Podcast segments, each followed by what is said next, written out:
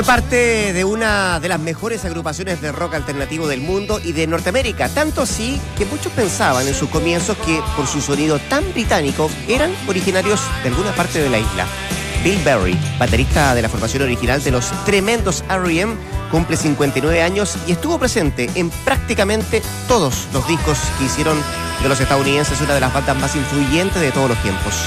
Berry dejó el grupo en 1997 para irse a vivir a su granja, lejos de la bohemia vida de un rockstar.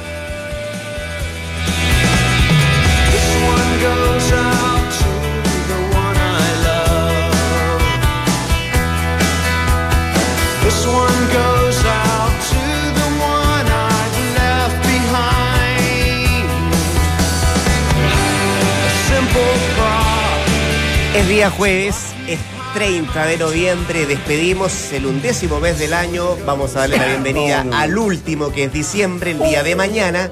No, Eh, no, no. Y saludo No. a Dante, a Valde y a Don Claudio. Voy a hacer un comentario de viejo. Hola Rodrigo. Qué rápido se pasó este año. No, qué rápido es la vida. No sé qué me- se me pasó tan rápido. ¿No? No, ¿Qué? ¿Por qué estuviste No. fue muy sacrificado este año? no, no, no. Pero en general no, no, no me, no me pasó eso en, de, sentir que. Claro, lo que pasa es que lo estamos comentando en diciembre, evidentemente, pero no, no. Fue un año fue común rápido, y no, muy no rápido. me pasó tan Sí, rápido. sí. ¿Sí? Muy rápido. Sí, terrible. Pero no menos entretenido. Ah, bueno, Bueno, no, claro. Es una buena conclusión. Sí. Cuando ya te empiezan a decir, bueno, cuando te poco. empiezan a decir tío, O Don Claudio. don Claudio, es que ya estamos, estamos entrando al, Te quedó, te, te dolió eso. al, al otoño de la vida, como dice un amigo. Saludamos a todo el equipo de Digital de Duna que lo encabeza Loreto Concha, María Pia Vergara, las niñas de, de Digital. Es que pasa- que te nombren. Pasa en la vida en algún minuto, tiene que haber pasado a todos. ¿Qué edad tienes? 30. Uy, yo te hacía 25. Y, y eso en algún minuto se da vuelta. Ya, la inversa que 40. Uy, yo creía que tenías más. No, o sea, ¿Sabes lo que me pasaba a mí? Que antes decía, no, ¿cuánto cumplió? 33. Eh, Nos pasaba mucho en el fútbol. Cuando uno ya, ya pasaba la barrera de los 30 en el fútbol, cuando era- obviamente era mucho más chico, lo sentías viejo, ah, pero absolutamente Sí. viejo. Eh, y, y después te das cuenta de la vida que es, es recién saliendo prácticamente de la universidad y haciendo eh, o iniciando su vida laboral. Pero en el fútbol, pasado los 30, siempre me Sí, quedó sí. esa, esa sensación, era el tipo viejo, entonces ya lo empezaba a joder con eso, ya te falta, te falta muy poco. Entonces eh, eh, es, increíble cómo efectivamente están invirtiendo las cosas. Hoy día 30 años es una maravilla. Ya que estamos hablando de fútbol y de. El, el retiro, que es todo un tema Sí, sí. para ustedes, para todos los futbolistas. Sí, no es fácil. Es un tema porque a los 30, 32 años tienes que hacer una vida nueva. Promedio debe ser 30. ¿Cuánto es un promedio un retiro? 32 yo creo. No, más, más. ¿Sí? ¿Más? Sí, ¿Sí? 34 años para mí es el promedio de retiro. 32 muy joven. Hoy Pero- lo veo pero- desde no, otra pero- perspectiva, pero pero- es un promedio. Sí, sí, pero. Ah, claro, pero en ese promedio yo diría que. En general, lo- salvo alguna lesión, No, pero salvo yo algún creo que hay, un 80-85% que se retira Hasta- después de los 30. No, no. No, no, la mayoría. El, el 95%. Hoy. Sí. En antaño se sí. retiraban más jóvenes, ¿no? No, no. No, no, no, No. yo creo que hoy en día se ha extendido más la, la carrera del futbolista, porque independiente que el desgaste es mayor, por, por la distancia que se corren o por la intensidad a la cual se recorre esa distancia, me parece que la preparación que, y el cuidado que se está teniendo para poder realizar la actividad eh, es, importante. Eh, es, sos un atleta de Yo, sé que es arquero, pero Buffon es un ejemplo. Sí, sí, de sí. lo que puede 41. extender un poco más la, la- la ¿Sabes, quién, carrera, ¿no? ¿Sabes quién es un ejemplo que yo creo que subió el promedio y demostró vigencia absoluta? Viene desde el cariño, evidentemente, porque tiene una relación con él, de Loco Abreu. Mm. Si Loco Abreu es un caso excepcional. claro. Eh, tiene 41 años, tiene mi misma edad. Y, Te y- tiene que acompañar el tema de las lesiones, que no te lesiones. Absolutamente. Sí.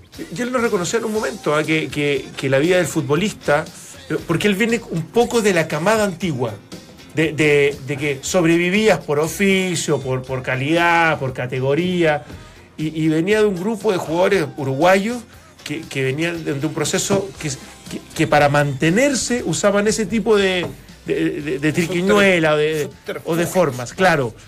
Y, y- y no hicieron el cambio que sí se debía hacer para esta nueva época, esta nueva era, que es mucho más profesional desde algunos Sí. puntos y mucho más exigente desde lo físico. Y él hizo, el- hizo el cambio de switch. Sí. Él dijo, ¿sabes qué? Ya no, ya no me conformo con nada, nada, tranquilo, si los fines de semana demuestro que, que- que con, mi, con mi categoría puedo jugar. No, no. Si no te entrenas bien, si no te cuidas con la comida, eh, desde, desde pesarla, incluso desde viajar a los equipos donde estuvo muchas veces con un nutricionista que le permitía tener una dieta balanceada, y te lo digo en serio, sí, porque uno sí. repente dice loco, loco, se ríe con las anécdotas, pero, pero su vigencia tiene que ver con su profesionalismo. Con su cuidado. Y, y de- dice que desde los 28, 21 años hizo el clic y que fue un poco en el, en el, en el Mundial de, de Japón y Corea, donde él decía que iba caminando por las calles, eh, incluso en los entrenamientos y topó en los estadios, y decía, vi, vi a, los, a, lo- a los alemanes y a los franceses, y son máquinas, Sí. son máquinas. Y si, y si no, no haces ese cambio y en definitiva no te pones a esa altura de cuidado y de ambición, no tienes posibilidad de sobrevivir en Mira, el fíjate que el otro día conversando con Oscar Bir nos decía que el año 82 viene un tipo también pensante, tipo Sí, sí, sí. De buena formación. no me gusta decir de buena familia, porque te fijas No, en porque este país no- cuando dice de buena familia es de Lucas. O sea, las buenas familias Sí. no tienen. Bueno, Que se ha educado que se ha educado, se ha educado bien. Y él dice que previo al partido Chile-Alemán en el 82, él era el tercer arquero del, del equipo Santibáñez y sale a observar, sale a la cancha a dar su vuelta y ve a los preparadores, ve a los arqueros alemanes y los ve con un preparador de arquero y entrenando como loco. O Ah, sea, sí. O sea, ya en el 82 él advierte que, que los arqueros no trabajaban en conjunto con, con- el resto de sus compañeros. Entonces ahí dice, estamos lo mismo, estamos años luz. Pero por eso que cuando uno dice que para dónde va el fútbol hay que mirar un poco los alemanes. Y los alemanes están adelantados por mucho tiempo. Yo lo que quería meter es que el otro día me tocó hacer de casualidad un poco del partido independiente con Libertad de Asunción, la semifinal de Copa Sudamericana. Y el equipo de Libertad eh, tenía siete jugadores por sobre los 30 años. Es más, por sobre los 35. O sea, tengo a Pablo da Silva que tenía 30 tiene 36 años, Candia tiene 38, Aquino también tiene más de, 30 más de 35, Salustiano, Juan Santiago, San- sí, Santiago Salcedo 36 años, Hermano del- de, Domingo que jugó en Chile. Sí. Tacuara Cardoso 35. Eh, fíjate, y, y estaban en semifinal de, de Copa este, Sudamericana. Digo por lo que, por cómo se ha extendido un poco la, Bueno, bueno, la vida útil. del Evidentemente futbolista. sostener, nos hemos ido por distintos lados, pero sostener un, un alto grado competitivo con jugadores solamente de ese de, de esa edad es difícil, es muy complicado, tiene que, tiene que existir esa mezcla, porque Colo Colo de alguna manera la tiene. Uno se va al medio local, donde tú empiezas a repatriar algunos jugadores por la calidad que tienen y por lo que pueden entregar más allá de un partido, dices, hay, hay jugadores que efectivamente pasando los 30, hay 5 incluso, como Pared, eh, Valdivia que tiene 32 por ahí, eh, Valdés, eh, etcétera, tú te das cuenta que Orión, Bueno, estaba justo Villar que se fue Justo Villar, claro, entonces en definitiva me parece que tiene que, tiene que existir esa, ese- esa, esa, esa experiencia mezclada con... A propósito de lo que decía Val de la Sudamericana y a propósito de copas, un saludo muy especial ¿A a, a Gremio. Ah, pensé que era Nacho Bar. Oye, Qué desubicado, por Saludos Dios. para Nachito, saludos para Nachito. Sí. Yo tenía mensajes desde muy temprano, casi la madrugada, para, para la pauta del día de hoy. Así que ojo. Está bien. Eh, para Gremio y, y su Copa Libertadores. 3 a 1 en el Global a Lanús. eh, y ya pasa a conformar el, el grupo que va, que va a disputar eh, el Mundial de Clubes eh, en dos meses más, ¿no? En eh, los Emiratos Árabes, ¿sí? Te voy a dar un rato más quiénes son, pero eh, categoría brasileña eh, sobre un Lanús que se vio bien, bien errático. ¿ah? No Bien- lo vi el partido. ¿No lo viste? Desgraciadamente, no. Está... No, estamos haciendo. Ok, entonces vamos a otro tema. No, no, pero No, no, yo creo desde, desde el concepto más profundo. Ayer Marcelo Ba- eh, Barti tiró unos números que son impresionantes. Hablaba de lo de la desde desde hace- desde los últimos 12 torneos de Copa Sudamericana, Argenti- los equipos argentinos llegaron por lo menos a semifinales en 9. Y, y eso pasa con los brasileños, pero se, se enfocó mucho obviamente en el fútbol argentino y, y también tiene números sobre las Copas Libertadores y, de, la- de las 63 versiones de los últimos, obviamente 64 torneos, eh, Argentina había llegado también a disputar una final en 32 oportunidades. Entonces, Más del 50%, estás, claro. estás hablando de, de- de- de cifras que son una locura y que, y que te van demostrando Mm. un poco y, y- enrostrando las diferencias que, que existen con una cordillera al, lado nomás, ¿eh? como Y con una participación que va a ser inolvidable para, para Lanús. Hasta donde llegó Ah, y sí, llegó. Sí, por eso yo digo que hay veces cuando uno se va, eh, va marcando cierta presencia en el contexto sudamericano, y eh, lo hablo a nivel selección y como a nivel de, de clubes, que lo estamos hablando recién, eh, eh, tiene que ver más que con llegar y marcar una época como lo hizo la selección chilena, es con permanecer con ese grado de competitividad. Independiente que a veces pueda salir campeón, subcampeón o estar entre los cuatro primeros, pero en la medida que uno logre permanecer con ese grado de competitividad, eh, te vas haciendo grande. Te vas haciendo grande como selección, te vas haciendo grande como país, competidor en copas internacionales. Y eso es lo que, desde mi punto de vista, ha logrado sostener mucho tiempo eh, tanto Argentina como Brasil, que tiene mucha riqueza de futbolistas, tiene mucho un universo de elección también importante, pero siempre ha sido competitivo. Fíjate que en, en- en lo que dice Dante, que. Porque, a ver, en, en Argentina no se han monopolizado con los dos grandes.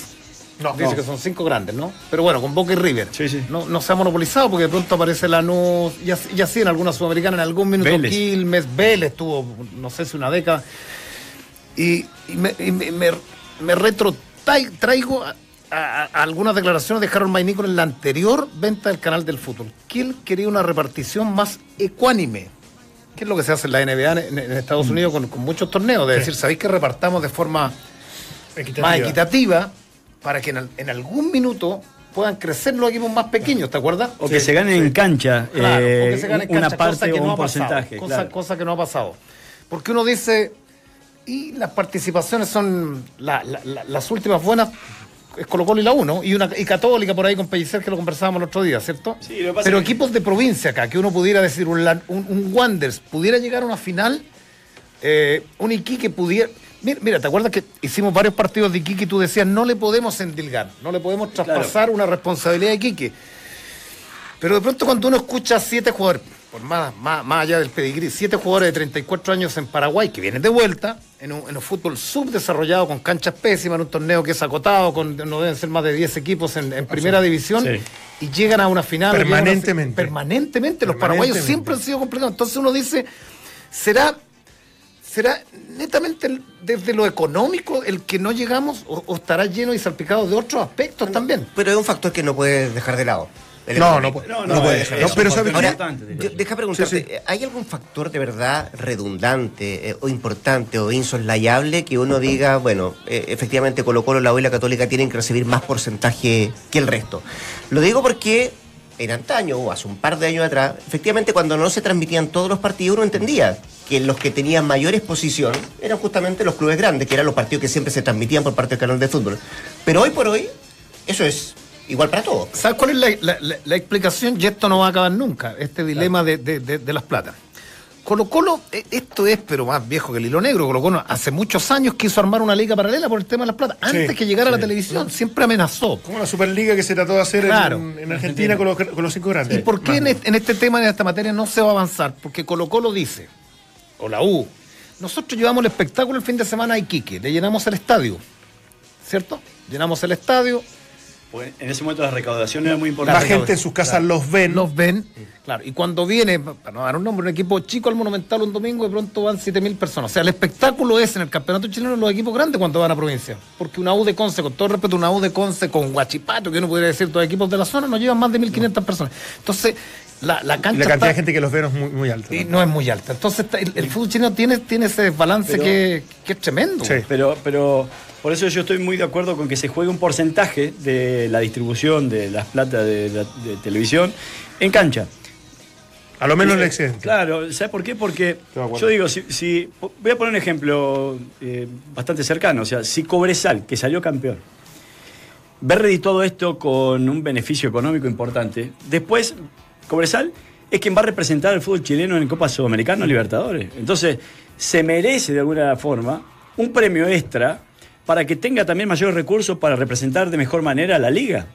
Eh, independiente que esto sea un 10% más, un 15, un 20, lo que sea, o un 5, que, que- se discute que se establezca, porque hay equipos que después quedan expuestos y, salen con el discurso de los dirigentes y es entendible, es decir, nosotros estamos en Copa Libertadores, pero no, no podemos eh, tirar la casa por la ventana porque tenemos que hacer frente después a, este tipo de gastos, que, que se incrementan incluso porque tienen que viajar, tienen que salir del país. Entonces, me parece que, podría ser un buen premio, un porcentaje para que incluso nos represente o represente al fútbol chileno de mejor manera. Ahora, yo, te- tú llegaste a algo clave, negro, que yo también es un poco lo que yo he sostenido como evaluación para que un torneo sea más entretenido, más competitivo y mejor jugado. Que no sea en todos lados, evidentemente, pero en Brasil hay muchos equipos grandes. Muchos. Muchos. En Argentina no solamente están los cinco grandes, porque ni siquiera en esos grandes están, Está con- Rosario están Newell's. considerados Newell's, Rosario Central, Vélez Arfield, gente. eh, Banfield, que las cosas que ha hecho, eh, eh, etcétera, etcétera. O sea, la competencia en Argentina es implacable. Siempre con la ventaja de- desde lo popular y desde, desde el presupuesto de Boca River. Pasa en Brasil, pasa en, en Argentina, pasa en la Premier League en Inglaterra, pasan en, en, en otro orden de cosas. Pero los equipos donde hay mucho más monopolio y diferencia, termina siendo siempre hegemonía de pocos. España, eh, Alemania, que uno diría que Es están cierto. todos muy bien formados. Sí, sí, sí. Me encanta, están todos muy bien ordenados, me fascina. Pero en Alemania hay un equipo grande. Sí, el Bayern. Uno, que es el Bayern Múnich. Señores, hoy día parte la penúltima fecha del transición, una fecha que termina el lunes y que va a tener concentrados los ojos el domingo a las 17.30 que se juegan los tres partidos de forma simultánea, el de Colo Colo, el de la U y el también de la Unión Española. Y queremos conversar a propósito de los ojos puestos el domingo a esa hora con el técnico de Curicó Unido, Luis Marcoleta. Lucho, ¿cómo le va? Muy buenas tardes, muchas gracias por atender la llamada. El gusto para mí. Buenas tardes a todos ahí. Acá está don Dante Poli, don Valdemar Méndez, Claudio Palma y te saluda Luis eh, Rodrigo Álvarez. Eh, quiero, quiero que escuches, eh, em, porque habló hace poco rato Guede en el Monumental, y dice, Curicó tiene las cosas muy claras, tiene un buen entrenador y los jugadores lo entienden. Va a ser un partido muy, pero muy, pero muy, pero muy complicado, dice Guede. ¿Cómo, cómo- lo- lo enfatizas tú, Lucho? Bueno, espero que sea una realidad todo lo que dice él y no una imaginación. Bueno, la verdad que nosotros hemos venido desarrollando un torneo que en el fondo futbolístico hemos quedado muy contentos. Más allá que quizás eh, desde nuestro punto de vista creemos que merecíamos más en puntaje. Pero el- en lo futbolístico hemos quedado tranquilos porque el equipo se ha esmerado, se ha esforzado por mantener una línea.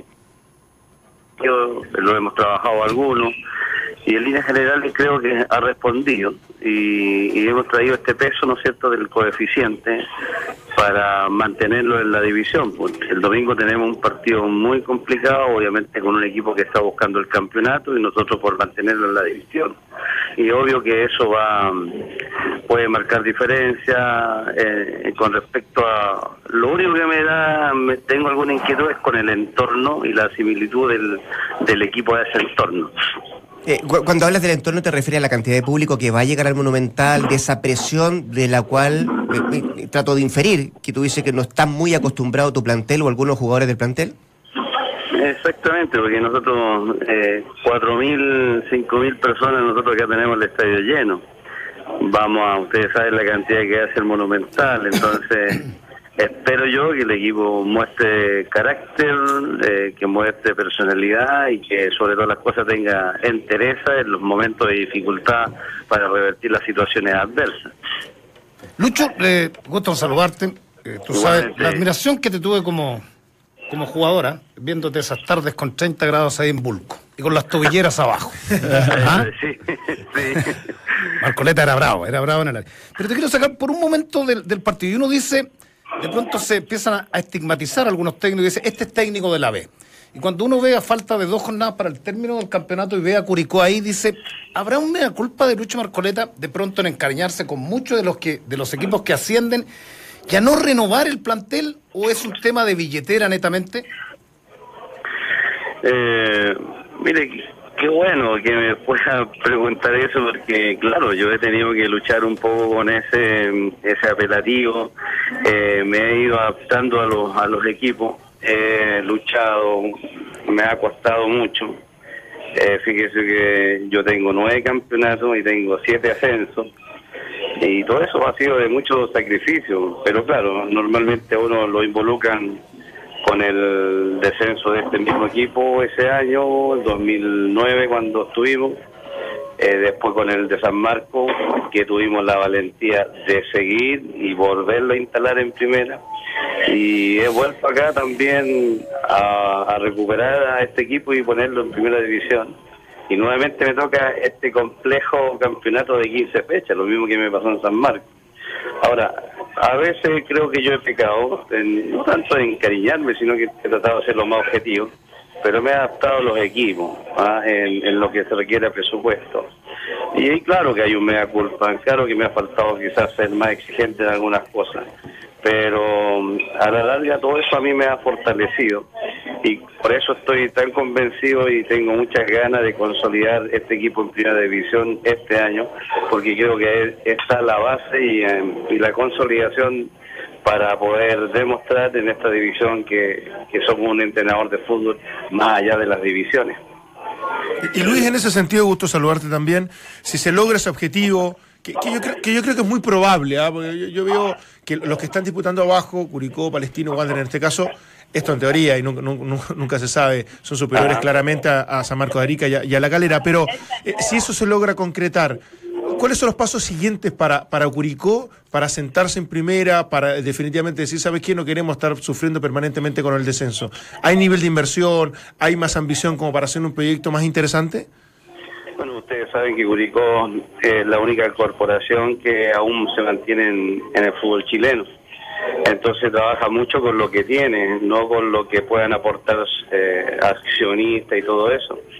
Pero dentro de, de, esa situación, obviamente el presidente se está proyectando de la manera que, en la manera que el equipo se vaya consolidando. Si logramos consolidarlo este año, el próximo año obviamente mantendremos una base, pero con el colador mucho más exigente. Y lo que hemos conversado de lo que habría que traer sería más calidad que cantidad para ir consolidando ya definitivamente a la institución en primera división. Luis, eh, un gusto saludarte. Se sabe que por ahí para salvar la categoría eh, es necesario obviamente sumar de a tres, más que incluso empatar, ¿no? El beneficio de los tres puntos te aleja y mucho. Y más a Curicó que divide por pocos partidos. Eh, ¿Siempre encaraste los partidos de la misma forma o en el último tiempo ha, has cambiado un poco esa ideología? En la, en la mayoría encaramos el, el, partido como veníamos jugando en la primera vez. Ajá. Un equipo que, que se manejaba las dos instancias de muy buena manera. Hubo partidos que sí manejamos otra instancia de, de esperar un poquito porque llegábamos pero no, no concretábamos. Y a lo mejor con más espacio, a lo mejor se nos hacía un poco más fácil. Y de hecho los partidos que encaramos así, así fue, salvo el último con un Huachipato que lo encaramos de otra manera como veníamos jugando y sí aprovechamos la posibilidad y con Colo Colo vamos a tener que buscar el equilibrio porque sabemos con quién nos vamos a enfrentar el entorno como hablaban ustedes y todos los matices que tiene una final para ellos y una confirmación nuestra para mantenerlo en la división. Pero lo vamos a enterar de lo, la forma más equilibrada posible. Ahora, la pregunta que te hace Valde es muy, muy interesante, Luis, porque, porque claro, a falta de dos fechas, estás con Colo Colo este fin de semana y después terminas con O'Higgins. Y, y los tres puntos son imprescindibles para tratar de mantener la categoría. ¿Cuánto, cuánto estás dispuesto a, a cambiar tu fisonomía futbolística por esos tres puntos? en la medida que lo, lo amerite la situación. Nosotros hemos trabajado un equipo con muchos matices que puede rápidamente transformarse en un equipo que defiende bien y también un equipo que puede atacar elaborando o de contra, porque tenemos los jugadores de esas características. Creo que eso va a ir dependiendo a cómo, cómo se va presentando el partido y cómo lo vamos leyendo y también de acuerdo a los rendimientos individuales. ¿Y cómo lo, va, lo vas a jugar este Colo Colo? Igual que ellos. O sea, más, más, re, más replegado, ¿quieres decir? Más resguardado, entonces. No, me refiero al sistema. No, no, porque a Colo Colo parecería que se le facilitasen las cosas cuando le salen a eh, un poco a buscarlo, ¿no? Con, le pasó con Unión Española, con el mismo Everton, eh, Everton tratando de sumar de a tres, le dejó algunos espacios que aprovechó Rivero y muy bien el, el tiempo de descuento, entonces eh, eso, ¿eh? Exacto, yo pienso eso. Yo creo que incluso Unión, que venía siendo un equipo que menos goles le, le han hecho, igual le hizo muchos goles. Pero yo creo que eh, el mismo Everton, yo creo que pasa un poco porque al jugar con línea de cuatro, a Colo Colo siempre le está sobrando un hombre en el ataque. Como ataca con dos de frente, dos por fuera y dos por el medio, como Valdivia y Valdés obviamente que genera superioridad numérica. Claro. Y los dos que juegan en la contención no le alcanza a cubrir todo el ancho. Entonces ahí nosotros estamos, vamos a tratar de siempre tener un hombre de más en la última línea, en el que, que tiene como superioridad numérica Colo Colo, siempre tenga una oposición. Eh, ¿Cambiaría tu sistema? Entonces, 4-2-3-1 juega normalmente. Sí, lo vamos a cambiar. ¿A un 4-1-4-1? No, a un 3-5-2. Bueno, está bien. Bueno, eh, número telefónico. La última por mi parte, eh, Luis. cambia mucho eh, la- las pretensiones como técnico en exigencias, digo, supongamos que ya se salvaron y que hay que armar nuevamente el plantel. Si es que el club recibe esta inyección económica que teóricamente debe de, de venir desde la venta del canal del fútbol. Yo creo que sí, yo creo que en ese sentido, obviamente que uno aspira a no ser comparsa, a buscar alguna copa que le permita tener esa motivación constante al cuerpo técnico, al club, a los jugadores y no ser comparsa. Yo creo que la medida que el club tenga más ingresos, debería invertir obviamente un- una parte en, en mejores jugadores de mejor calidad y de mejor jerarquía. Está bien, te dije la última, pero te mentí, Lucho, perdóname. Pero es que me acordé que, que tuvi- mostraron mucha cercanía con Hoyos, con el técnico de la Universidad de Chile, está pasando un momento eh, complicado. Eh, aparte de eso que mostraron, que todos vimos eh, cuando se enfrentaron, después has seguido conversando con él como para, no sé, recrearnos si es una persona realmente de fútbol o, es un poco su idea eh, vida, esto de ser más filosófico y no meterse tanto por ahí en la cancha, que es lo que nos ha mostrado a nosotros, digo, como medios. Mire, yo, yo sí he tenido contacto, pero más que lo futbolístico ha pasado por una relación más de persona, de motivación, un poco más de filosofía, de espiritualidad, en ese plano siempre animándonos y llevar a, a estimular y a, a que en nuestros trabajos nos vaya mejor, pero no, no hemos profundizado en el tema futbolístico. Pero profundizaste con. Fíjate que Harold nos sorprendió y dijo uno de los técnicos que más conversó con Marcelo Bielsa fue Lucho Marcoleta. Fueron varias veces que te contaste con él. ¿Qué- qué- qué- Muchas veces. ¿Ya? Muchas veces y tengo anécdotas muy buenas y que, hasta que no me las creerían, pero tengo esa satisfa- satisfacción de haber compartido con él, incluso la, la última vez que vino a Chile tuve la delicadeza de llamarme, pero siempre también ah, en un plano más, más de persona, más de cómo uno enfrenta la vida, con algunos matices futbolísticos, pero en ese plano, así que igual por haber tenido ese contacto y esa relación siempre a uno lo, lo enriquece. Muy bien, don Luis Marcoleta, muchas gracias por ah, recibir la llamada. Entramos a la cancha. eh, y nada, pues. Roberto Tobar es el árbitro que le tocó, ¿ah? Que el mejor árbitro de Chile es Roberto Tobar porque Así es. maneja muy bien los partidos, está encima, tiene un feeling futbolístico extraordinario y cuando se equivoca, se equivoca porque, como todo ser humano, pero tiene una intencionalidad de darle mucho, mucho ritmo al juego y eso es muy importante. Sí. Lucho, muchas gracias por atender la llamada, insisto, Ah, y suerte. ¿eh? Estoy encantado, muchas gracias por el llamado. Abrazo. Saludos, Lucho. Entramos a la cancha. Duna 89.7. Jorge Osorio estará en Audax Unión Española y el Pato Polich le tocó a la Universidad de Concepción con la Universidad de Chile, son los árbitros de el gesto de Valdemar. Señores, Oye, hablando de Bielsa ¿Le cortito. faltan dos partidos? ¿Leyeron? Son los últimos dos. Claro. Los últimos dos partidos del Pato Polich. sí. Puede pasar. algo. Ya. Ey, ey, ey, Seguro ey, que ey. algo, algo va a pasar en ese partido. Eh, no sé si leyeron las declaraciones del arquero del Lille, ah, linkeándolo con lo de Bielsa. Porque ganaron como forastero un equipo que estaba bien encaramado, no lo recuerdo, encar- encaramado en la tabla de posiciones. Y al término del partido, subliminalmente le enrostra a Bielsa diciendo: No somos un equipo de barrio como muchos pensaron y como muchos dijeron. ¿Ah? Somos No, y un y equipo se- de profesionales. O Se sea, lo de Bielsa está complicadísimo sí, en el se, se hablaba incluso que varios jugadores habían estado molestos, los tenía destruidos físicamente, no sé, varios como comentarios respecto a que, bueno, por algo no continuaría, sin, porque no, no, no, no Ni si- siquiera fue la reunión ayer. Ningún, ningún punto de vista. Sí, no, no.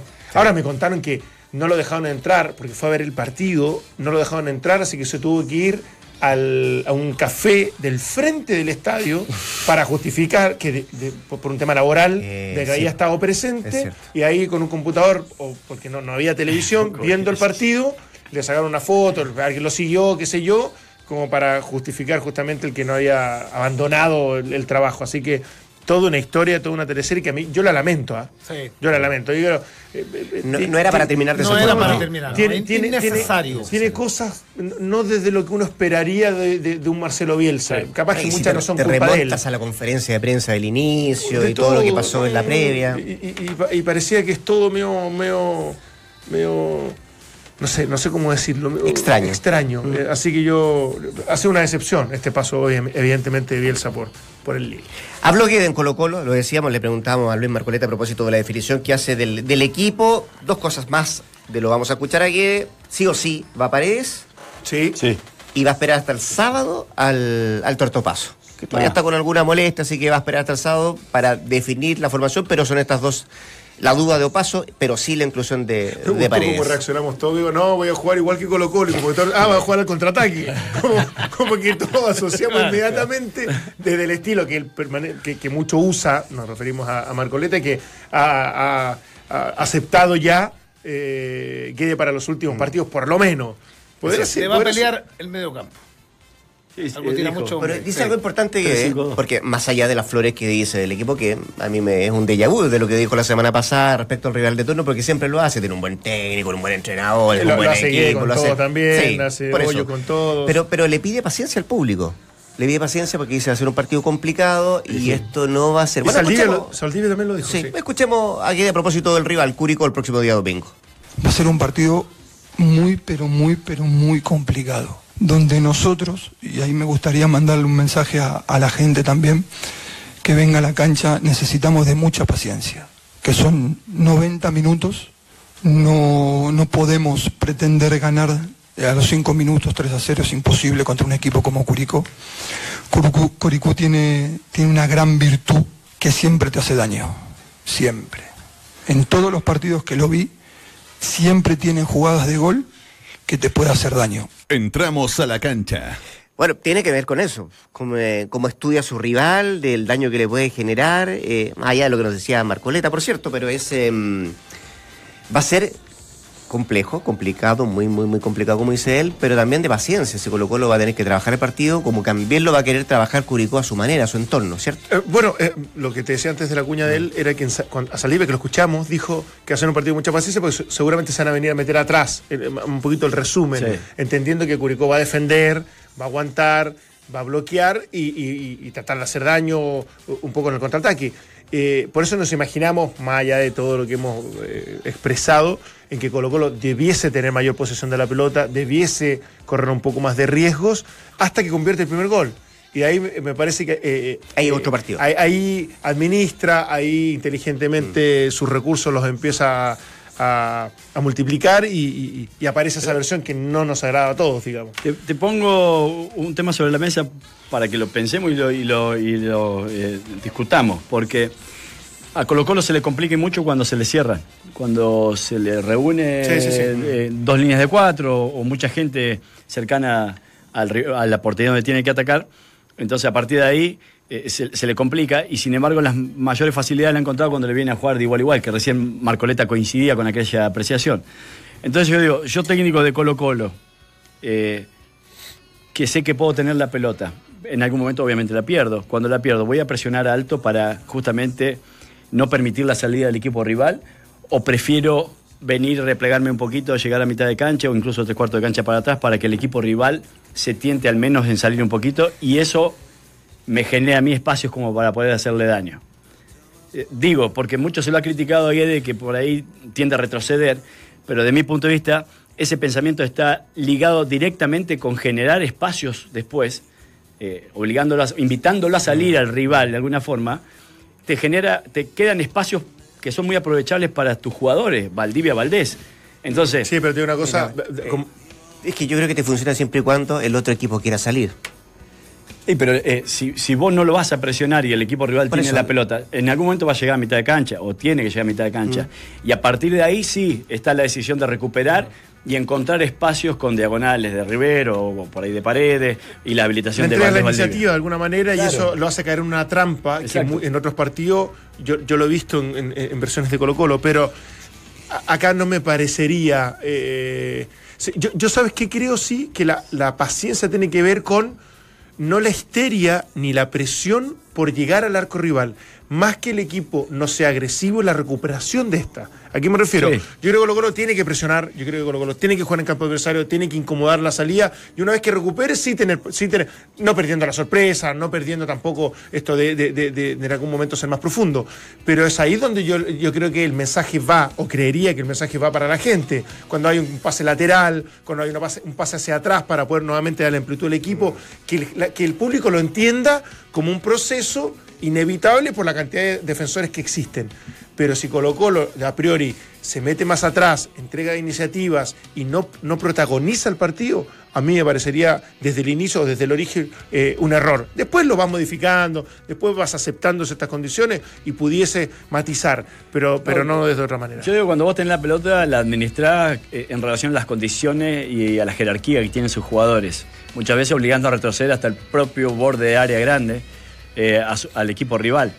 Pero después, en eso que muchas veces se le ha reclamado de que no va a presionar alto, que no juega ma- tanto en campo rival, para mí tiene que ver con decir, bueno, no presionemos alto, dejemos que lleguen a cierto sector y ahí nos hacemos fuerte en la recuperación para al menos darnos cierto espacio como para poder maniobrar. Entonces, en la recuperación es que Colo Colo cede cierto terreno. No así quizás la administración de balón después, ¿no? Pero eh, en la recuperación sí, yo no veo un Colo Colo que va a ir a presionar alto, pero no lo hace intencionalmente. ¿Habrá en el discurso eh, palabras para recordar ese partido con. con, qué fue? Con Iquique. Antofagasta, el, el penúltimo, donde, donde termina empatando, siendo muy criticado y perdiendo el torneo frente a la U. Bueno, ese, ese, equipo de local, me parece, me parece que fue Iquique, no, no, yo en este momento ya no me, o Antofagasta, ya no me acuerdo. Pero de decir, ¿sabes qué? No cometamos los mismos errores, aprendamos y concluyamos que eh, en, en ese partido fue, fue, fue algo que no debimos hacer. Y, y ¿sabes qué sensación me queda? De que ese partido lo quiso administrar. ¿Te acuerdas que declara el segundo tiempo, no, hicimos el primer gol, tratamos de replegarnos un poco y después Sí. contraatacar para definirlo? Y eso fue lo que molestó mucho a la gente que sufrió y lo hizo sufrir las críticas del medio permanentemente. Entonces yo ahí donde siento que Colo Colo sí tiene que dar un golpe de autoridad. Yo sé que es más arriesgado, no lo ha hecho permanentemente en este torneo, hay mucha presión en el medio, pero Colo Colo tiene sí o sí que, que- que de alguna manera ser un protagonista del partido, porque si no lo hace, si no lo hace, va a perder nuevamente un torneo en base a algo que en definitiva para un Colo Colo es insostenible en la historia. Sabido es que Pablo Guedes es cercano a Mario Salas. Ayer se conoció Sí, sí, efectivamente Que, Sí. que la Universidad Católica va a hacer uso de esta cláusula de poner res- rescindir el contrato, terminar el contrato en diciembre para, para Mario Salas en, en- en la Católica. O sea, va a dirigir esta penúltima fecha y la última a cargo de la Católica. Ya lo vamos a escuchar a Salas a la vuelta de la tanda, pero por ahora escuchemos a Guedes que habla. Bueno. A propósito de la salida de Salas de la Católica. El fútbol, cuando entras en una vorágine, no tiene memoria. Es, es así, ¿no? Mario entra en la, en la historia del Colo Colo ganando un bicampeonato y, y después el fútbol, te- los resultados te, te devoran, ¿no? Entonces, pero bueno, es, es la ley que, que nos toca asumir a todos los entrenadores. Entramos a la cancha. Hasta ahí entonces la palabra de Pablo Guede para referirse mm, a esta, a esta situación, a la salida de, de- de Mario Salas. Él ha mostrado constantemente su, su apoyo al técnico de la Católica. Colo Colo que tiene que jugar con Curicó y va a terminar con Guachipato allá. Ah, claro. Son los dos partidos que le quedan al equipo popular. ¿Vamos a una pausa? Vamos a una pausa. Y vamos a escuchar Vamos. a Sala a la vuelta el movimiento que hay en la Católica. Porque tu día dura más de 90 minutos. Relax Fit de Sketchers. Es la comodidad y el estilo que necesitas. Ingresa a Sketchers.cl, elige tu modelo y disfruta con cada paso. Párate desde la vereda del estilo, con el look casual de guante que trae esta temporada. Nuevos colores, detalles, versatilidad son solo algunas de las cosas que trae para esta temporada. Conoce todo con mayor detalle en sus tiendas y por cierto, guante.cl. Una pausa y ya volvemos con todo lo que tiene que ver de la Universidad Católica. Incluso a Salas le preguntaron por la selección. Ya escuchamos al comandante a la vuelta de esta pausa. Real Madrid se olvida de Alexis Sánchez y va por el argentino Mauro Icardi. C. Roberto se retira del fútbol activo con más de 20 años de carrera. La U pretende extender el contrato de Lorenzo Reyes hasta el año 2020. Cómodo me voy a trabajar, cómodo me siento al caminar, cómodo así me gusta. En el fútbol les contamos que O'Higgins y Huachipato abren esta noche en Rancagua a las 20 horas la decimocuarta fecha del Transición. Y sí, se la juega por el profesional. Ya llegaron, escucha bien, las hidrolavadoras Stanley. Ideal para limpieza de muros, autos, pisos y mucho más. Además, ahorran un 80% de agua. Si quieres limpiar con rapidez, prefiere hidrolavadoras Stanley. Encuéntralas en todas las tiendas Easy y por cierto en easy.cl. Y DirecTV transforma tu casa en el mejor estadio del mundo porque tiene los cánticos de la Premier League, los clásicos de la Liga Española y la magia de la Liga Francesa. No te pierdas las mejores jugadas. Llama ahora. DirecTV te cambia la vida. Dos cosas antes de ir a la Católica y escuchar las palabras de Mario Salas. Mañana es el sorteo del Mundial Sí. de Rusia. Sí. ¿Va a Y yo les quedé, sí, va a estar el negrito, yo les quedé debiendo eh, los clubes que van a conformar el Mundial de Clubes que se juegan un par de meses más en los Emiratos Árabes. Lo Gremio. decíamos, gremio por Sudamérica, Claro. va a estar el Real Madrid por Europa, va a estar el Pachuca por eh, América del Norte y Centroamérica, el Urawa Red Diamonds de Asia, el Wydad Casablanca de África, el Auckland City de Oceanía y está invitado como anfitrión Al Jazeera. Mira. Epa. Esos son 1, 2, 3, 4, 5, 6, 7, 8, los ocho clubes que van a participar de este Mundial de Clubes en un par de meses en los Emiratos Árabes. Qué lindo lugar que lo hicieron. Muy bien. Dicen que es una maravilla. Vale, ¿Escuchamos alas? yo no- ¿Ah? ¿Escuchamos alas? Y después te voy a hacer una ¿Álvaro pregunta. Sala? No, Mario, Ah, el comandante. Que le queda este partido de fin de semana y el otro iba a decir adiós a la Católica. Acá habla el todavía técnico de la Católica. Eh, jamás pensé que, que- mi salida a este club podía ser de esta forma, pero ratifica la buena relación que hemos tenido siempre. Eh, ha sido una, una, una grata relación, ha sido, ha sido tres años de, de, momentos buenos, momentos que no han sido tan buenos. Y que eh, más allá de todo este tipo de cosas, de discusiones que podríamos haber tenido por a motivo, eh, de, compartir muchos momentos gratos, la verdad que en este club han sido más momentos gratos que, que, que los ingratos. Eh, habla de, eh, de la buena relación que tenemos. Realmente me alegra mucho el poder eh, terminar este ciclo en Católica, terminar este, estos tres años en Católica de esta forma. Entramos a la cancha. La palabra entonces de, de Mario Sala. Más, o menos, más momentos gratos, digo, que ingratos, dice él. Tres años de relación. Y acá tengo dos preguntas. La ¿Para- primera. ¿Para quién? Para los dos. Ah. ¿Quién se acercó a, a quién? ¿La dirigencia Sala para decir no va más? ¿O Sala se acerca a la dirigencia para decir, ¿sabe qué? Acá. Esa es la primera. Buena pregunta. La seg- vamos a la segunda, esta no la puedo contestar. Bueno, no, pero la yo, segunda es. a mí ahí- me da la impresión de que la inquietud nace más desde el, De el club. ya. Sí, desde el- pero por una cosa de sentido común, no sé si se puede aplicar acá esa palabra, pero ese concepto, pero me, me refiero a estas conversaciones permanentes que tiene la dirigencia, el gerente deportivo, eh, no para pedir explicaciones, más allá que lo sean, sino que para conversar qué está ocurriendo con el equipo para esta baja rendimiento. Y en algún momento seguramente se debe haber tocado el tema desde esa preocupación, desde esa inquietud, y ahí se, se llega a esta decisión consensuada que, que yo la yo, yo la destaco. ¿eh? No, no, no es fácil terminar tres años con el desgaste que implica, con los malos resultados y con todo lo que eso conlleva, en que por lo menos hayan dado la mano, se hayan mirado los ojos y hayan agradecido los momentos gratos. Te lo pregunto y te, te, te voy a escuchar, Valde, porque los dos podían hacer uso de esta cláusula, tanto el club como el propio entrenador, ¿no? Sí, yo, yo independiente de, de quién se acerca o no, que obviamente esto tiene que ver directamente con la indemnización, la posible indemnización o no, porque le quedaba un año más de contrato Así a Mario. Sala. Eh, yo felicito a la gente de Católica, a, a quienes sean responsables de, del manejo que han tenido para con Mario Sala. Para un tipo que hizo historia en el club, que le dio un bicampeonato y que no lo desecharon eh, como se hace normalmente hoy en día con los técnicos, que te contratan como el mejor y te echan como el peor. Entonces, desde ese punto de vista, creo que es algo que pudiera eh, ser tomado como ejemplo el día de mañana para técnicos que le entregaron a la institución algo que tienen la mala suerte, como le pasa a cualquier técnico en el mundo, de tener un mal semestre o de que no te salieron bien las cosas, eh, en donde obviamente la competencia es importante y el rendimiento es, es necesario. Eh, y a partir de allí el trato como entrenador y como persona. Me parece que Católica ha reunido las dos en esta decisión de darle hasta el último partido de este campeonato, tratándolo con mucho respeto eh, y, con, y con afecto. Al menos a mí me queda esa, esa, Yo, creo que si hay un técnico que estos tres años debe haber crecido muchísimo de haber sido Mario Sala. Primero demostró sus capacidades saliendo bicampeón, más allá de las críticas que pudiesen existir por, por la, por- porque la propuesta al principio fue muy interesante, después no, a lo mejor dejó algunas dudas.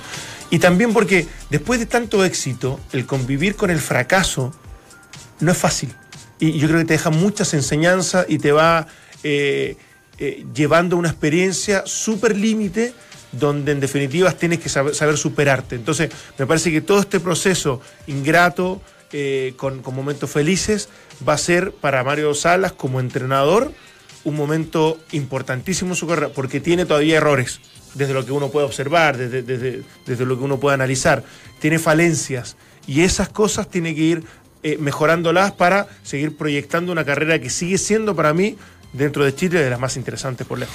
Despejado ese punto por parte de la dirigencia y por cierto también del técnico, porque lo podían hacer uso de la cláusula cualquiera de los dos, eh, ¿a quién se pone en ese puesto? No es fácil la pregunta y no es fácil dar un nombre siquiera porque, porque la católica viene, viene mal. eh, ¿Quién querrá atreverse a tomar este club? Porque uno puede decir, No, bueno, en realidad, no, no, está bien, cualquiera que, que- querría, pero, pero, pero va a tener que demostrar también, ¿cierto? O Sí, sacarlo, de, vale, o pero- sacarlo de, la, de la mala posición que termina este, este torneo de transición. O hacer siquiera algo mucho mejor de lo que hizo la Católica en este segundo semestre. pero te diría, te diría que del 95% puede haber alguna excepción, aparte de Colo Colo y la U, que de los entrenadores me refiero, del otro 95% de los que dirigen los clubes en Chile, ¿Mm? les encantaría estar en la Católica. Como gran opción. Entonces, eh, sigue siendo no solamente atractivo por el Pero ¿quién orden. tiene los sí, méritos para hacerlo? Ah, pero no, eso es Eh, claro, ahí eso vamos a otro otro, tema. sí. Pero tú me dices que, que difícil, que complejo a lo mejor para un técnico que llegue. No, yo creo que es un. eh, eh, tiene una base absolutamente armada, tiene políticas súper claras, perfectibles, por supuesto, y, y tiene que haber mayor, mayor poder- de gestión, lo que tú quieras. Pero. No, pero te lo planteo también de eso. que trabaja bien. De- eh, la, la oferta me imagino es enorme, por lo que tú dices, un 85% a lo mejor le gustaría estar en la Católica. Tiene que ver con quién, a quién elijo. Sí, sí, suena, sí. suena a Miguel Ramírez como un posible reemplazante ya hace algún tiempo. Eh, yo, yo me atrevo a, a postular a dos hombres eh, que uno es el que está ligado de alguna forma a la historia de Católica también, que es Jorge Pelicer, que, que ya pasó y que hizo las cosas bien eh, y que está sin club. y- y pasó de muy buena y manera. Que un- y que tiene un perfil eh, acorde a lo que normalmente ha tenido Católica, eh, independiente que el juego o no, después bueno, será discutible. Y el otro que, que no ha sonado, pero que yo creo que, que es un poco la continuidad de Mario Salas, si se quiere, es Vilches, el técnico de Audax italiano. Que lo hizo también en Huachipato, que lo hizo en Barnechea, que fue un poco eh, siguiendo medio la misma carrera que, que Mario Salas. Y que desconozco incluso si tiene contrato por más tiempo de, de acá a fin de año en Audax italiano, pero digo, son técnicos que, eh, tanto Vilches este, como, como Miguel Ramírez, que, que uno visualiza que sus equipos tienen buenas intenciones, a veces las limitaciones pasan por la jerarquía de los jugadores o la riqueza o de plantel que puedas tener también, y, pero eh, las propuestas son atrevidas, son atractivas. Y me parece que eso de, alguna otra forma también puede ser un potencial ¿Tiene para asumir un desafío. ¿Tiene un nombre? De lo que yo escuché en algún momento hace un tiempo, que tú sabes que los clubes que trabajan bien siempre andan sondeando futuros eh, entrenadores de, la, de la institución, así como jugadores. Tú vas viendo cómo trabajan, qué perfil tienen, si, si se, se termina el vínculo, eh, eh, hay interés efectivamente y tienes un paso avanzado. ¿Qué es lo que ocurrió? Cuidado con, con Gaby Milito. Gaby Milito se juntó con la gente de O'Higgins hace varios años, ¿ah? pero obviamente por distintas circunstancias no podía llegar. Y justo se abre una puerta, una opción, y dijo, ¿te acuerdas de Gaby? Sí, nos encanta, pero está inalcanzable por distintas razones. No, cuidado que conversamos con él y ahí y, y estaría dispuesto a, vamos, vamos porque nos encanta cómo trabaja las cosas que ha hecho. Imagínate. Y alguien de lo que yo sé que se ha seguido y que podría ser interesante y que hay que tener mucho ojo, es Heinze el entrenador argentino que dirigió, o está dirigiendo, ya me perdí un poco, Argentino Junior con una gran campaña en la primera B de- de- del fútbol trasandino. Y, y que por metodología, por sistema, por forma, por ambición, por, por, por proyección, se habla, se habla cosas fantásticas. Y que, ojo con Católica, que podría haber un interés ahí. Ojo, Me, tiene cuelgo, me cuelgo de ese concepto, proyección. ¿Abajo no hay ninguno que pueda subir el primer equipo? Está el Patrón Mazábal, Está el. Patrón Mazábal. Lo que pasa es que no sé si para un, para un técnico que no ha tenido experiencia en primera división, como primer paso tener a la Católica, Sí. eh, sería, sería sostenible en el tiempo. Capaz que por capacidad, indudablemente sí, pero hay otros atributos y cualidades de un entrenador que son fundamentales. Y si se toma esa decisión, que uno pudiese aceptarla, tiene que haber de parte de los hinchas, dirigentes, jugadores y todo el medio en general interno de la Católica convencimiento absoluto para dejarlo tranquilo trabajar y no pedirle evidentemente resultados inmediatos, cosa que Un poco más de paciencia, es cosa mucho, que más, no tiene. es mucho más difícil. Es Sí, difícil. sí. Es ¿Y qué será el futuro de Salas? ¿Dónde lo ven? Escuchémoslo, porque le preguntaron bueno. por la selección acá Mario Salas. Y Yo creo que, las cosas no se malentiendan, porque de repente, eh, por decir que sí me gustaría, después planteamos cosas como que me estoy candidateando a, a- a- a un puesto. Eh, y, no lo digo así, no lo digo con un afán de candidatearme. Yo creo que eh, las cosas que he hecho en los distintos clubes, que a pesar de que mi carrera como profesional es, corta, es corta, eh, las cosas que he hecho me avalan. Y eso habla por mí, ¿no? ¿verdad? Yo, yo no quiero candidatearme. Yo siempre he planteado el tema de la selección como algo que me encantaría, porque es un sueño para cualquier técnico el poder dirigir la selección chilena o volver a dirigir este club o estar en cualquier otro club que en el fondo te presente proyectos tan interesantes como este. Entramos a la cancha. Aval Se tiene. tiene fe, se Sí, tiene fe, muchachos. Sí, sí. Mira, a mí me pasa con esta selección y que yo, yo- usted sabe lo crítico que he sido, con, que para mí no hay ningún entrenador que pueda dirigir en este momento a Chile, incluyo a Mario Salas, por supuesto. Yo creo que efectivamente con las capacidades que ha demostrado y, y con el nivel que ha, que- que ha tenido, es un técnico que puede estar ligado en un futuro cercano o mediano a la selección de todas maneras, pero tiene que hacer el mismo recorrido que para mí hacen algunos, algunos jugadores desde el prestigio y estatus que tiene hoy en día esta selección. ¿Qué quiere decir? Me encantaría que Mario Sala fuese el extranjero porque ha hecho cosas interesantes como para eh, recibir ofertas desde ahí y en ese, en, ese, en ese formato y en esa instancia y en ese contexto demostrar todas las capacidades que tiene. Pero saltar de, de un club chileno hoy día, dirigir automáticamente la selección, a mí me parece que es desproporcionado. Sí, eh, es difícil encontrar un técnico para, para la selección. ¿Nos queda tiempo todavía, Rodrigo? Sí. Sí, señor. Eh, Digo porque quizás el nombre... ¿Técnico chileno?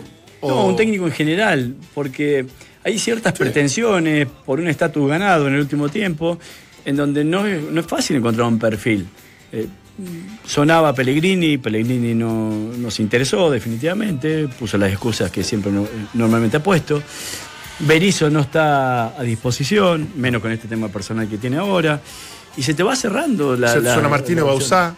Suena Martino y eh, eh, Bausá. Pero es que ahí tenés un perfil. Pero, sí, tiene un perfil, pero también hay que ver el tema económico. Pero, pero, pero Y- el perfil lo tienes. Si tú vas a buscar a Martino, que fue seleccionado argentino, si vas a buscar a Bozá, que... que- fue seleccionador argentino, si vas a buscar a Pellegrini, que dejó los mejores equipos de Europa. ¿Puedo decir que Bausá juega con Martino? O sea que tiene. No, no, no, no, pero, pero desde el perfil de tipo de técnico, Ah, de, de la experiencia, de recorrido, de Sí, currículum, pero de, por eso que te digo, de, pero de liderazgos. Está bien, pero eso es lo que pensamos nosotros que de alguna u otra forma no tenemos la responsabilidad de después tener que pagar, tener que bancarlo y tener que elegir incluso a otro técnico extranjero, que mucho ha sido criticado también eso, decir, ¿por qué siempre se pone técnico extranjero? Independiente que el aval es Es que importante. yo haría caso omiso a esas críticas. No, está bien, pero bueno, se ha puesto. Y hay algunos, eh, dirigentes entre ellos, te digo porque he conversado con gente que, que reporté muy bien en la NFP, que les interesa el nombre de Mario Salas. ¿Le interesa por qué? Porque a muchos de los jugadores que son hoy o que pueden ser hoy el recambio de la selección, Mario Salas ya los dirigió en la sub-20. ¿Por qué? Porque también hay dos años hasta la próxima Copa América y hay cierto tiempo de trabajo, porque es una selección que eh, va a necesitar cierto recambio y va a necesitar de un técnico que conozca de alguna otra forma el paño, que conozca de un poco cómo viene todo esto. Y Mario Sala, a algunos dirigentes que tienen cierta injerencia en la decisión, eh, les mueve el piso, o sea, le gusta a Mario Sala. Entonces, bueno, hay que ver ahí por quién se decide, si nuevamente por el técnico de trayectoria, que después hay que bancarlo si no le va, si no le va bien, porque también está esa, o a un técnico en, eh, que sea local y que apuesten de alguna Siempre otra me gustaría forma. un técnico que se involucrara, como lo hizo Pizzi en un momento que, que eh, bosquejó bastante del nuevo Juan Pinto Durán, que, que tenga esa experiencia en el mundo que traslada eh, efectivamente no solamente el área deportiva, sino que también de infraestructura, etcétera, etcétera. Hay cosas hoy día para un técnico nacional que abarcan mucho y que, y que- áreas. y que es de, es- es de una posición de injerencia general que transmita no capacidad de su equipo solamente como juega, sino que efectivamente de cómo se involucra y en la credibilidad que puede tener por su experiencia. Perdóname, Eso no hay no- y no existe en Chile un club, un técnico que lo pueda hacer. No, no, y los únicos que son, está bien, uno puede criticar, era Pellegrini, ni hablar. Y lo único que pueden lograr son ese tipo de entrenadores. Después empecemos, empecemos realistas, sabe que Martino no me gusta su liderazgo, eh, Bausá como juega, eh, etcétera, etcétera. Pero me parece que hoy día la selección chilena tiene que tener un tipo de ese nivel, de esa jerarquía, que ojalá en poco tiempo más o mediano tiempo más eh, Mario Sala lo puede integrar. Hoy, para mí no. Ah, bueno, entonces seguimos pensando de que los técnicos chilenos están en deuda. Absolutamente, Porque- pero- absolutamente en deuda de que no son, no tienen eh, Pero, te ca- pero, te- representaciones- pero lo estás diciendo como si fuera una crítica No, no, infundada. No, no es una crítica, digo porque en algún momento, en el último tiempo, tiene que haber un técnico, chileno que represente a este lado del continente o a este país en el- a nivel clubes en las copas internacionales de buena manera y que sea capaz también de- en algún momento de asumir la selección nacional. O sea, ¿cómo no va a haber en tu propio país un técnico de tu propio país? ¿Qué técnico los, los últimos 10 años chilenos ha logrado meter en semifinales o finales de Copa Libertadores un equipo? No, no, por eso que te digo, es, es- es No. deuda Sí, no, no. absoluta. Y va, y va a pasar harto rato también. sí. Digo, a mí las cosas son bastante. Lo que se pasó digamos. es el tiempo. No. Sí, señores. ¿Ya terminó? Recuerden, estamos en la recta final. La penúltima fecha, la decimocuarta del transición, comienza a jugarse hoy día. 20 horas en Rancagua. O'Higgins recibe la visita de, de Huachipato. 3 de la tarde con un minuto. Mañana seguimos hablando de fútbol. ¿Sí? Sí. Así es. por ¿Vienen todos mañana? Todos. Vamos a pasar la lista. Vale. Buenas tardes, que lo va a hacer bien.